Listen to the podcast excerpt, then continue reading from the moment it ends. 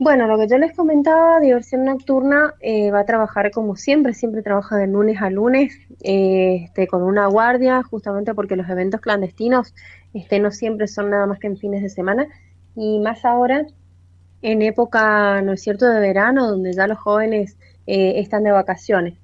En relación a las fiestas de fin de año, también se va a trabajar exactamente igual, con controles rigurosos, ya mm, eh, se están tratando de, bueno, de esperar como para terminar con los trámites de habilitaciones correspondientes desde las fiestas eh, privadas que se quieran hacer.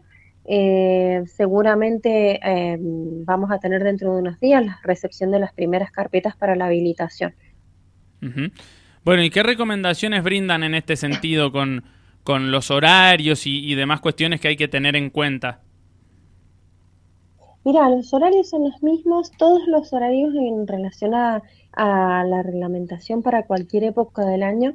Eh, sabemos que es a las 2.30 el corte de ingreso o, mm, eh, o de taquilla, a las 4.30 es el corte de barra y a las 6.30 es el cierre del lugar. En, épocas de navideñas, lo que sería el 24 en la noche y el 31 en la noche, estos horarios se extenderían una hora más.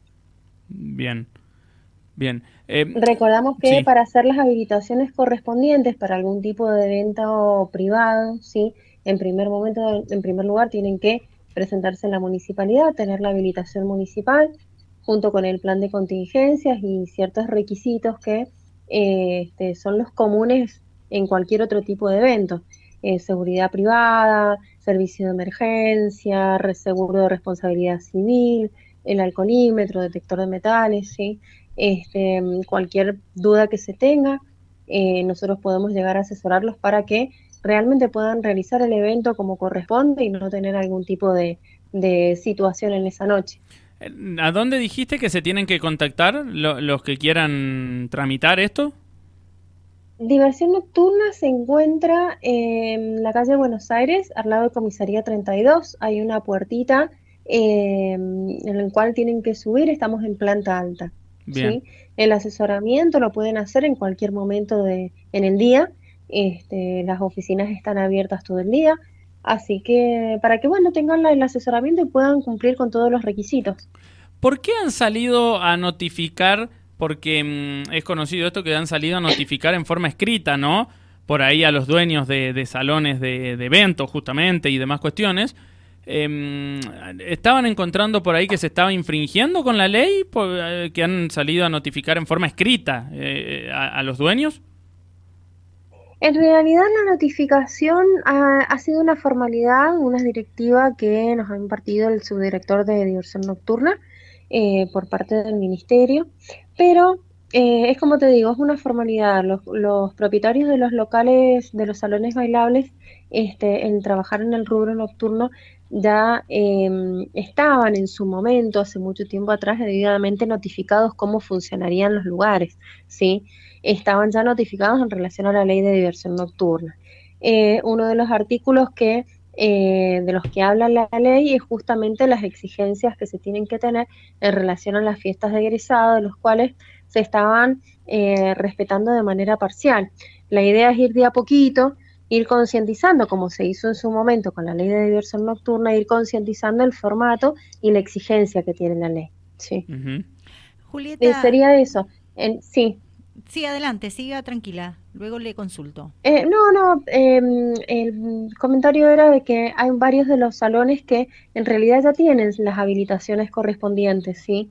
Este, que siempre han estado eh, en regla y, y, también hay muchos otros que ya están notificados de antemano en relación a, la, a, a las exigencias que tienen que tener, porque hay muchos salones em, de fiesta que realizan cenas shows, cenas bailables, ¿sí? Y que eh, si bien son familiares, son eventos privados porque tienen, eh, con fines de lucro, ¿sí? No estamos hablando de un cumpleaños de 15 o de un casamiento, ¿sí? Por lo tanto, los salones de una u otra medida ya estaban eh, de alguna manera notificados en relación a cómo tienen que funcionar cuando son eh, cenas, cenas bailables. Bien. Eh, como decíamos, se vienen las fiestas de, fin de año, quedó aclarado, aclarado con respecto a los salones, eh, casamientos, fiestas de egresado, etcétera.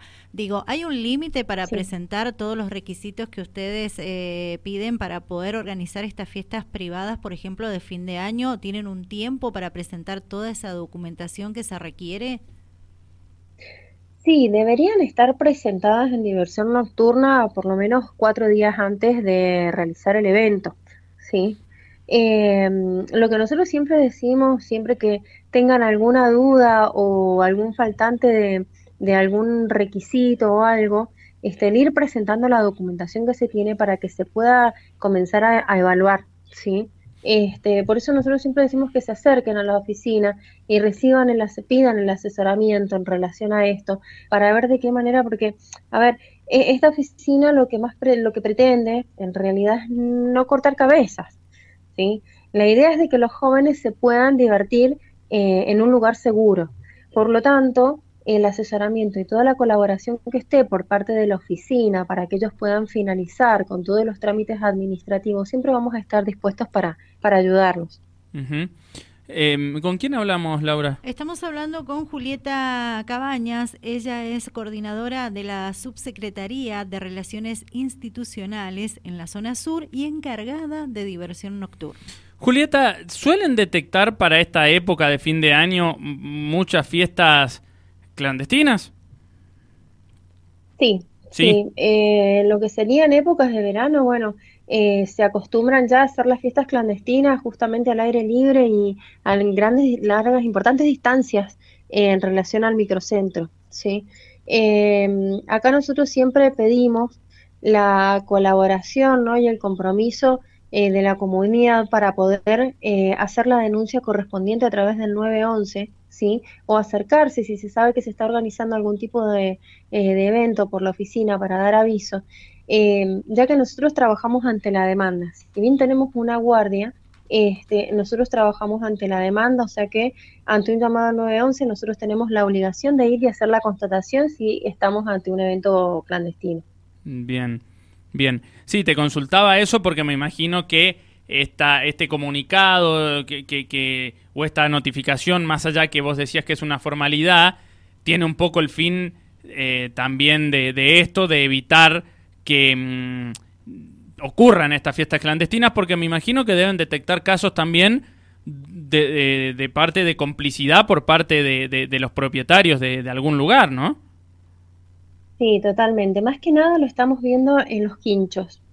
Eh, los propietarios de quinchos eh, están, se están acostumbrando a, alquilarlos para este tipo de eventos. ¿sí? Y mm, los quinchos tienen que tener justamente la habilitación para este tipo de actividad específica.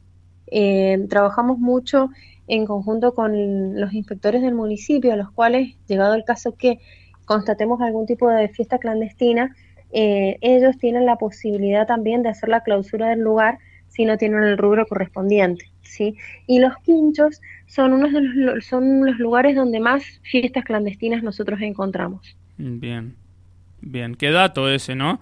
Eh, no, no, es menor. Eh, este no es menor. Muchas veces los propietarios ni siquiera tienen conocimiento qué tipo de actividad se va a realizar y, se, y lo alquilan. ¿sí? Y después se terminan, eh, terminan viendo, terminan siendo, se ven afectados en relación a la multa ¿sí? que no son menores, son bastante caras, son importantes, este, terminan siendo multados ellos por el tipo de actividad. Mm, entonces, este, bueno, este es un tema también bastante importante, es donde se están viendo en los distritos, más que nada en los quinchos o en los salones de los distritos, o directamente al aire libre, sí, en fincas, de hecho hemos tenido algunos que han sido en el medio del campo. ¿Y, y cómo se enteran? Porque los mismos vecinos denuncian ahí, ¿no? A través de los vecinos, la circulación de vehículos, em, las denuncias a través de las redes sociales, ¿no es cierto? Hay todo un, tratamos de tener una media investigación, trabajamos muy también eh, codo a codo con, con las, eh, el personal policial de las distintas dependencias de las jurisdicciones. este, tratamos, pero es como digo, necesitamos acá en esto el compromiso realmente de toda la comunidad para poder eh, darle un corte eh, a este tipo de actividades. Han habido eh, fiestas clandestinas donde no hemos tenido ni siquiera señal de teléfono. ¿sí? Y realmente son un riesgo para, para los jóvenes en caso que tengamos un chico alcoholizado, un chico descompuesto, eh, ni hablar otro tipo de accidentes mayores. Sí, y ni hablar del compromiso de los padres también, ¿no? Eh, que, que, muchas veces, no creo que sea la generalidad de los casos, pero digo, que el papá piense un poco en el sentido de que si te dicen, eh, tengo una juntada en tal lado y vos lo llevas y te queda, eh, no sé, lo que vos decías, en el medio del campo, no hay señal de celular y qué sé yo, y ya mínimamente se presta para dudar, ¿no? Sí, tal cual, tal cual. Bien. Este, así que bueno, la idea de diversión nocturna lo que trata más que nada, además de los controles justamente en los locales, este, en cuanto a horarios y demás, es un poco eh, atacar esto, ¿no? Siempre previniendo algún tipo de riesgo para las actividades nocturnas de los jóvenes. Bien, Julieta, ¿recordá eh, dónde dijiste que está Diversión Nocturna? Estamos en la calle Buenos Aires, al lado de la comisaría 32, es una puertita a la cual hay un pasillito, sería en planta alta. ¿sí? Y si no, a través del 911 se puede hacer tranquilamente la denuncia o acercarse al lugar este, para, poder, em, para poder recepcionar ¿no es cierto? la información que se tenga.